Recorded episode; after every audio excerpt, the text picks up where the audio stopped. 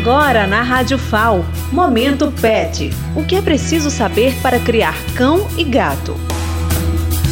Olá, pessoal. Tudo bem com vocês? Hoje vamos abordar um pouco sobre o tema Meu cachorro ou meu gato podem dormir comigo?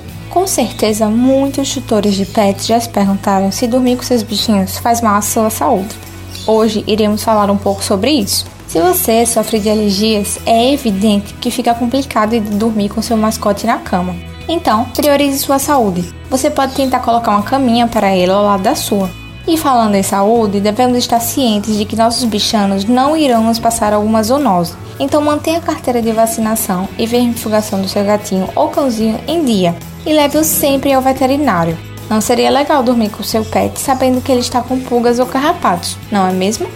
Em relação à higiene, é importante seu animal estar limpo para poder dormir com você. Se atenta aos banhos semanais ou quinzenais, dependendo da pelagem, e as patas, que após o passeio é legal limpá-los para quando ele subir na sua cama. Se seu animal é do tipo que tem acesso à rua sem supervisão, não seria legal dormir com ele, pois ele está mais suscetível a doenças.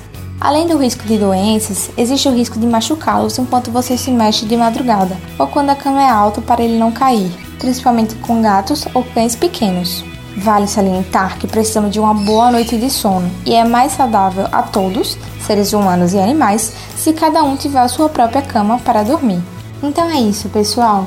Todo cuidado é pouco quando nos tratamos da nossa saúde e saúde do nosso pet. Curtiu essas dicas? Então fiquem ligados que logo mais voltaremos. Siga nosso projeto no Instagram, PetCitadão, e tenha acesso a todos os nossos áudios. Meu nome é Mariana Soares, do projeto Pet Cidadão nas comunidades do curso de Medicina Veterinária da UFAL.